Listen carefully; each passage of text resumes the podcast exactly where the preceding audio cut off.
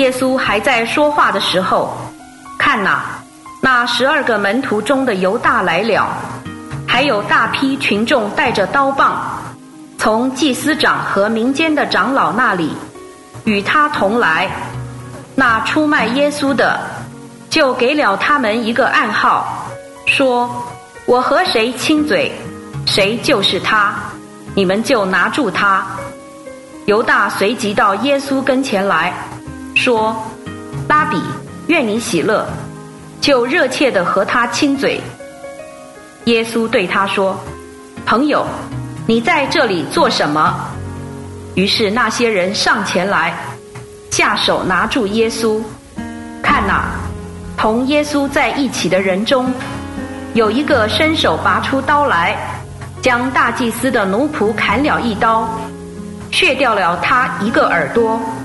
于是耶稣对他说：“把你的刀收回原处，因为凡动刀的，必死在刀下。你想我不能求我父，现在为我派遣十二营多的天使来吗？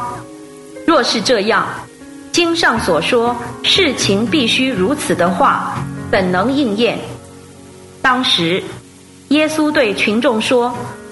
你们带着刀棒出来捉我，如同捉强盗吗？我天天坐在店里施教，你们并没有捉拿我。但这一切成就了，为要应验申言者所写的。当下，门徒都离开他逃走了。捉拿耶稣的人，就把他带到大祭司该亚法那里去。经学家和长老已经在那里聚集，彼得远远地跟着耶稣，直到大祭司的院子，进到里面，就和差役同坐，要看结局。祭司长和全议会尽力寻找假见证，控告耶稣，为要把他治死，总是得不到。尽管有好些假见证人上前作证。